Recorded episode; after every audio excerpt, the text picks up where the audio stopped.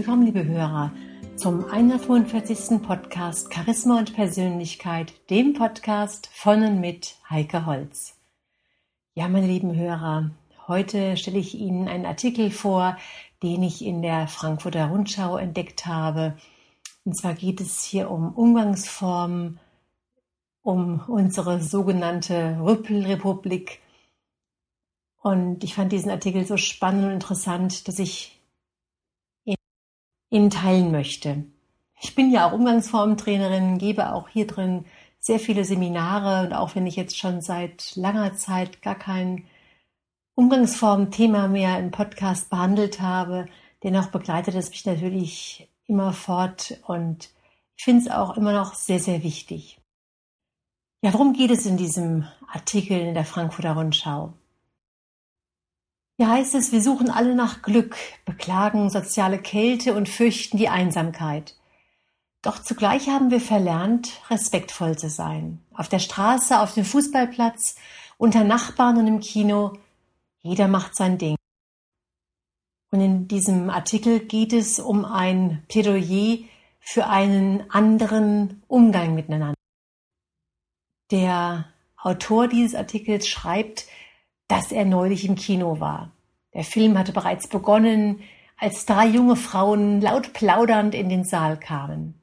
Sie setzten sich in die Reihe vor uns und plauderten weiter. Dann stand die eine auf, zog ihren Mantel aus und setzte sich wieder hin. Dann stand die nächste auf, zog ihren Mantel aus und setzte sich auch wieder. Die dritte hatte keinen Mantel an, aber sie hatte viel zu sagen. Als wir freundlich fragten, ob sie vielleicht allmählich zur Ruhe kommen könnten, drehte sich die eine um und sagte, Setz dich doch woanders hin. Allgemeines Gekicher und dann ging die Unterhaltung weiter. Der Autor schreibt hier, es war nicht zum ersten Mal, dass ich mich über meine Mitmenschen wunderte. Um ehrlich zu sein, ich wundere mich täglich. Ich wundere mich über die junge Frau, die einmal vor unserer Haustür stand, als wir voll bepackt mit Brettern und Leisten aus dem Baumarkt heimkamen. Toll, dachte ich, die kann uns Tür aufhalten. Konnte sie auch, wollte sie nur nicht. Obwohl sie uns gesehen hatte, quetschte sie sich durch die Tür und warf sie uns vor der Nase zu. Ich wundere mich über den Lieferwagenfahrer, der mich einmal früh morgens in der Darmstädter Fußgängerzone beinahe über den Haufen fuhr. Als ich zur Seite sprang und eine Geste machte, die andeuten solle, er müsse die Augen öffnen, antwortete er seinerseits mit einer Geste beziehungsweise mit zweien. Er zeigte mir beide Mittelfinger. Der Autor schreibt weiter, ich wundere mich über die vielleicht 50-jährige Sauna, neben der ich mich einmal zur Ruhe betten wollte, weil alle Liegen zwar ausnahmslos mit Handtüchern, nicht aber mit Menschen besetzt waren, erdreistete ich mich, ein Handtuch vorsichtig zur Seite zu legen. Die Frau blaffte daraufhin, die Liege gehört meinem Mann. Auf meine Frage, hat er sie gekauft, wurde sie noch lauter und nannte mich schließlich als asozialer Arsch. Ich wundere mich über Autofahrer, die Radfahrer zu Vollbremsungen zwingen und diesen, wenn die sich beschweren, eins auf die Fresse geben wollen. Über Radfahrer, die auf Gehwegen heizen und dabei Kinderwagenfahrer aus dem Weg bellen. Über Kinderwagenfahrer, die zu dritt nebeneinander laufen und es als Zumutung empfinden, wenn ein Fußgänger vorbei möchte. Jetzt fragt sich der Autor, meine lieben Hörer, ob man sich über sowas aufregen darf. Oder ob das vielleicht entsetzlich spießig ist. Oder vielleicht intolerant. Oder vorgestrig. Oder er, sagt, er fragt sich sogar, ob er womöglich jetzt schon auf dem Weg sei, ein zänkischer Alter zu werden. Einer, der bald schon jeden Falschparker anzeigt und davon, wie schön früher alles war. Der Autor ist 44, so schreibt er, aber man weiß ja nie. Und dann hat er sich sicherheitshalber begonnen, einfach mal umzuhören. Ja, und egal mit wem er sprach. Jeder, bis auf einen einzigen Kollegen, der eine, ein kurzes Stegreifreferat über Sock, Norbert Elias und die Zivilisation bestätigte meinen Eindruck. Es geht da draußen fast jeden Tag ein Stückchen ruppiger, rücksichtsloser, aggressiver zu. Und wenn man die Zeitung liest und die Augen öffnet, wird man feststellen, dass es mit den Dauertelefonierern, den Liegenbesetzern und den Anblaffern nicht getan ist. Die Zahl erbittert geführter Nachbarkeitsstreitigkeiten zum Beispiel sprengt jedes Maß. Jahr für Jahr landen 9000 bis 10.000 Fälle vor deutschen Amtsgerichten. Das macht rund 27 Verfahren pro Tag. Um jeden Zentimeter Boden, über jeden überhängenden Ast, über jeden Mucks nach Anbruch der Nachtruhe führen die Menschen zum Teil jahrelange Prozesse. Ja, oder sie machen kurzen Prozess, wie die beiden Männer, die im Juni 2011 auf dem Elefantenspielplatz in Berlin-Kreuzberg einen Erzieher ins Krankenhaus prügelten. Der 32-Jährige hatte mit seiner Kindergruppe gemacht, was man auf einem Spielplatz eben tut, gespielt. Den beiden Anwohnern wurde es zu laut. Da riefen sie erst, und als sich nichts änderte, läuten sie es dem Erzieher mit den Fäusten ein. Nicht nur deutsche Gerichte haben alle Hände voll mit diesen Streithanseln zu tun. Auch anderorts setzten Bürger das, was sie für ihr gutes Recht halten, zunehmend mit dem Faustrecht durch. So geht es auch auf den Fußballplätzen dieser Republik jedes Wochenende ein bisschen weniger friedlich zu. Verbände im ganzen Land schlagen inzwischen alle. Gerade bei Kinder- und Jugendturnieren rasten regelmäßig Spieler, Trainer und vor allem Eltern aus. Und immer häufiger bekommen es auch Schiedsrichter knüppeldick, nur weil sie einmal zu viel abseits gepfiffen haben sollten. Im Straßenverkehr führt der alltägliche Bürgerkrieg zu immer mehr Blechschäden und lässt auch friedlich gesinnte Gesellen mitunter nur noch rot sehen. Stoppschilder, Zebrastreifen, Tempolimits, ja, Verkehrsregeln überhaupt betrachten offenbar viele als unerträglichen Eingriff in ihr Recht auf Selbstverwirklichung. Ja, und daher rüstet dann jeder auf. Alles wächst. Der Hubraum, die Geschwindigkeit, der Aggressionspegel. Ja, und der Autor schreibt auch über den Arbeitsplatz. Er sagt hier, eine erklägliche und zunehmende Zahl von Menschen klagt zudem über Unmenschlichkeit am Arbeitsplatz. Zum Zeit- und Leistungsdruck gesellen sich übellaunige und übelwollende Kollegen. Aber nicht nur im Büro wird fröhlich drauf losgemobbt. Vor allem im Internet dreschen die Menschen lustvoll aufeinander ein, verbreiten Gerüchte, Lügen oder Nacktfotos von Ex. Cybermobbing ist eine Art Volksvergnügen geworden. Jeder dritte Schüler hat schon mindestens einmal damit zu tun. Mit zum Teil fatalen Folgen, wie die jüngsten Suizidfälle nach Mobbingattacken zeigen. Kurzum, es gibt überall Anzeichen für Rücksichtslosigkeit, Ignoranz, mangelnde Hilfsbereitschaft, Alltagsaggressionen. Und immer weniger Menschen scheinen sich an Grundregeln menschlichen Zusammenlebens zu halten. Im Gegenteil, der Regelbruch ist zum Regelfall geworden. Und dann sind Querulanten diejenigen, die auf ein Mindestmaß an Anstand pochen. Scheinbar sind Menschen aller Schichten, jedes Alters, jedes Bildungsgrads und jeder Herkunft von dieser merkwürdigen antisozialen Seuche befallen. Es scheinen Millionen zu sein, alte und junge, Frauen und Männer, Westler und Ostler. Alle sozialen Schichten sind hier vertreten. Der Autor schreibt, dass sich das Ganze statistisch sehr schlecht nachweisen lässt. Niemand bekommt einen Strafzettel fürs Rumrüppeln, Vordrängeln, Anraunzen. Und Egoismus ist kein Straftatbestand. Verbale Aggression wird nicht in polizeilichen Führungszeugnis vermerkt. Aber allein die Fülle an Anti-Mobbing-Projekten, an Kampagnen gegen Verkehrsrauditum und für Fairplay an Benimmkursen für Schüler und Erwachsene lässt ahnen, irgendwas liegt da im Argen. Mein Eindruck ist, dass unser Umgang miteinander schon einmal besser war, sagt hier Bärbel Meschkutat, die Co-Autorin des ersten deutschen Mobbing-Reports. Und der Autor, meine lieben Hörer, betont ganz klar, dass es hier nicht um einen sturen Regelkatalog geht, um die Frage, ob jetzt Frau Doktor oder Frau Doktorin oder das korrekte Umfassen des Weinglases oder irgendwelche Vorstellungsrituale, was sind Fingerschalen oder die 20 nach 4 Regeln. Es geht hier um was ganz anderes. Es geht hier um etwas Grundsätzlicheres. Es geht darum, dass wir offenbar mehr gegen als miteinander leben, dass wir der Maxime eines Baumarkts folgen, mach dein Ding und uns nicht darum scheren, wem wir dabei auf die Füße treten. Es geht anders gesagt um die Frage, was hat uns so unsozial werden lassen und wie wollen wir künftig miteinander auskommen?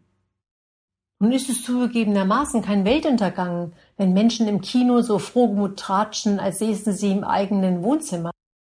Jemanden die Tür vor der Nase zuzuschlagen, ist für sich genommen noch kein Beweis für den Niedergang der Zivilisation. Und wenn ein Autofahrer nicht blinkt, nicht nach anderen schaut und trotzdem mit 40 Sachen um die Kurve brettert, mag das nicht mehr sein als ein Zeichen momentaner Unachtsamkeit. Aber was ist, fragt hier der Autor, wenn alle ständig vor der Leinwand plappern, wenn keiner mehr anderen einen Gefallen tut, wenn jeder auf der Straße fährt, wie er es gerade für richtig hält? Oder wenn man beim Fußball nach 75 Minuten vom Feld ginge, weil man gerade führt. Wenn man sein Auto mitten auf der vielbefahrenen Kreuzung abstellt, weil man keine Lust mehr hat, einen Parkplatz zu suchen. Es gibt mit anderen Worten Regeln des Zusammenlebens. Glücklicherweise sind die wenigsten davon in Stein gemeißelt.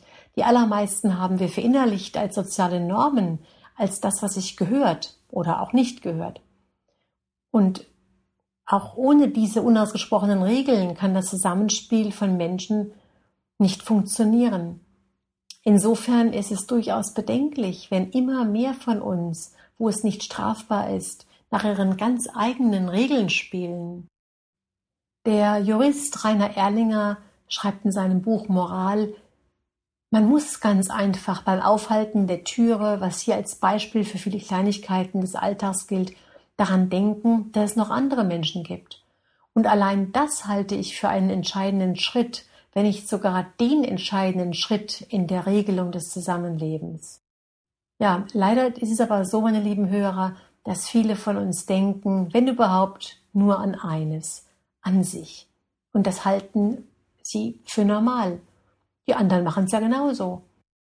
Und sagt der Philosoph Richard David Brecht was ganz Interessantes. Wer spielt schon als einziger richtig, wenn die anderen falsch spielen? Aber reicht es wirklich, um sich gleich darüber so aufzuregen? Ging es denn nur um ein bisschen Pöbeln hier, ein bisschen Rüppel da? Was aber, wenn die genannten Beispiele nur alltägliche Indizien für eine um sich greifende gesellschaftliche Verwahrlosung sind? Eine, die ganz oben beginnt. Und hier zitiert der Autor in dem, im Bericht der FAZ den Vorfall vom Bundesschnäppchenjäger Christian Wulff oder beim VW-Chef Martin Winterkorn, der sein Gehalt im vergangenen Jahr um schlappe 63 Prozent nach oben geschraubt hat und jetzt 17,4 Millionen Euro verdient. Und die beim Normalbürger so ankommt, dass sich Anstand, Skrupel und Rücksichtnahme einfach nicht auszahlen. Aber Egoismus und Ignoranz sehr wohl. Es wird gerade viel geredet und noch mehr geschrieben über die moralische Verlotterung der sogenannten Eliten, Gehalts- und Boni-Exzesse im Angesichts der Finanzkrise, das muntere Geben und Nehmen in der Politik, das sind Themen, die wie wenige andere kollektive Empörung auslösen. Es ist eben nicht so, dass da ein paar skrupellose Schurken oder Egomanen versehentlich an wirtschaftliche und politische Schaltstellen gelangt sind. Ja, und wie diese Personen scheren auch wir uns immer seltener um lächerlichen Klimbim wie Rücksichtnahme. Wir zucken auch mit den Schultern, wenn uns einer mit vorgestrigen Begriffen wie Mitmenschlichkeit kommt. Und wie sie holen wir stets das Beste für uns und unsere Kinder heraus, und zwar überall dort, wo es geht, auf der Straße, beim Einkauf, auf dem Fußballplatz. Und wer uns dabei in die Quere kommt, der kann halt was erleben. Und dass es auf Dauer nicht folgenlos bleiben kann, das liegt auf der Hand. Dazu schreibt der Sozialwissenschaftler Meinhard Miegel, immer mehr Menschen können nicht mehr miteinander um und aufeinander eingehen. Diese Erfahrungen haben sie nicht gemacht. Vielleicht haben sie in einem frühkindlichen Förderkurs als Dreijährige eine erste und als Vierjährige eine zweite Fremdsprache nahegebracht bekommen. Aber miteinander spielen, lachen, Spaß haben oder traurig sein, das bleibt ihnen nicht selten fremd. Kinder- und Jugendeinrichtungen schlagen hier Alarm. Sie halten mittlerweile jedes fünfte Kind für psychisch auffällig und die Hälfte davon für längerfristig behandlungsbedürftig. Und interessanterweise scheint es den Deutschen selbst allmählich aufzufallen, dass irgendwas nicht stimmt. In Umfragen klagen immer mehr von uns über soziale Kälte und glaubten im Jahr 1999 nur 42 Prozent der Befragten, dass das Klima im Land immer eisiger wird, waren es 2003 bereits 52 und später sogar 58 Prozent. Und hier schreibt der Autor ganz interessant, dass es schon erstaunlich ist. Deutschland ist das reichste Land Europas und eines der reichsten der Welt. Die Wirtschaft wächst scheinbar unaufhörlich. Die Finanzkrisen der letzten Jahre scheinen allen, nur nicht den Deutschen zugesetzt zu haben. Die Arbeitslosenrate sinkt und sinkt, der materielle Wohlstand wächst und wächst. Aber wirklich zufrieden sind die wenigsten. Die Frage ist jetzt ja hier, was kann man dagegen tun? Man kann natürlich, so schreibt der Autor, wie bei jeder Seuche versuchen, eine wirksame Medizin dagegen zu finden. Und tatsächlich gibt es Forscher, die an so etwas arbeiten.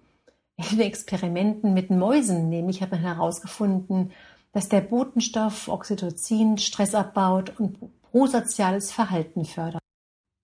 Da hat eine Firma in Florida sogleich Liquid Trust, also flüssiges Vertrauen, auf den Markt geworfen, ein Spray, das Menschen wieder menschlicher machen soll. Denn alles beginnt mit Vertrauen, so lautet hier der Werbeslogan. Aber zum einen ist das Zeug ziemlich teuer und die Wirkung natürlich auch außerdem zweifelhaft. Man könnte sich deshalb auch einfach mal fragen, was da eigentlich schiefgegangen ist in den vergangenen Jahrzehnten. Was hat uns so werden lassen, wie wir sind? Sind wir womöglich von Natur aus unverbesserliche Stinkstiefel und Ichlinge? Und wenn nicht, was hat uns dazu gemacht? Bei aller Verwunderung über die jetzigen Verhältnisse ist auch eines klar. Wir waren schon einmal netter zueinander, also können wir es auch wieder werden. Die Frage ist nur, auf welchem Weg. Der Autor schreibt hier ganz interessant, dass Kriege und Krisen Menschen zusammenwachsen lassen.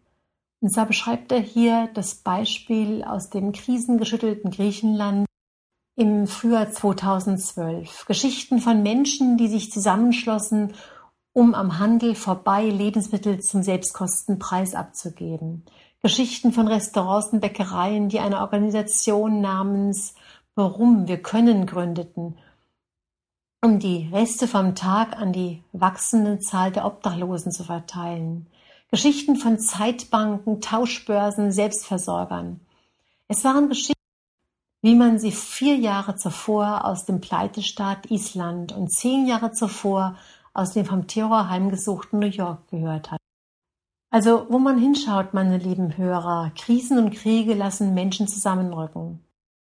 Als Fazit, so schreibt der Autor hier in der FAZ, es ist ganz einfach. Wir müssen nur auf die nächste richtige Katastrophe warten. Oder aber wir probieren vorher aus, ob man in einer Sackgasse auch ohne Totalschaden wenden kann. Ja, meine lieben Hörer, das war's zu dem Artikel. Ich finde, er regt zum Nachdenken an und ich wünsche auch Ihnen, dass vielleicht sogar in Ihrer Familie, in Ihrem Umfeld darüber diskutieren und gerne mir auch Ihre Eindrücke schildern. Ich nehme ja auch nach wie vor gerne Hörerfragen entgegen, die ich dann auch in den nächsten Podcasts behandeln kann.